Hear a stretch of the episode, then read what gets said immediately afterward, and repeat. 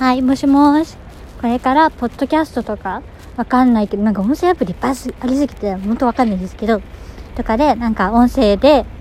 なんだろう、わかんないけど、日記みたいなの配信していけたらなと思います。そのなんか、その理由としては、なんかすごい話すのがあんまり最近得意じゃなくて、っ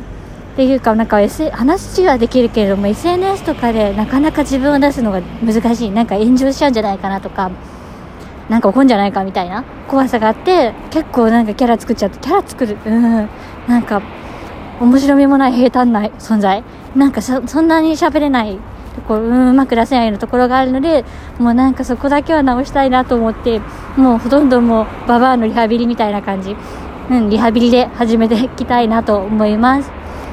ね、なんか目標は、なんかもともと女子校出身だったんですけど、女子校ってその時はすごい、もう話できる人がもうある結構モテるから、もうそれこそもう島田紳介ばりにキュッキュに話してたんですけど、なんかね、うん、その女子校まから退化してた気がするので、その時ぐらいまでに戻れたらいいなと思います。なんか話す内容はすごい、もう日常語りみたいな、何も面白くない。ほんとうんこうんこ。ただのうんこ。うんこみたいな感じだと思うんで、もうあんまり結局、うん、そんな大したことないと思うんですけど、頑張りたいと思います。いや、外だからなんかいろんな自動車の音が。はい、とりあえず頑張ります。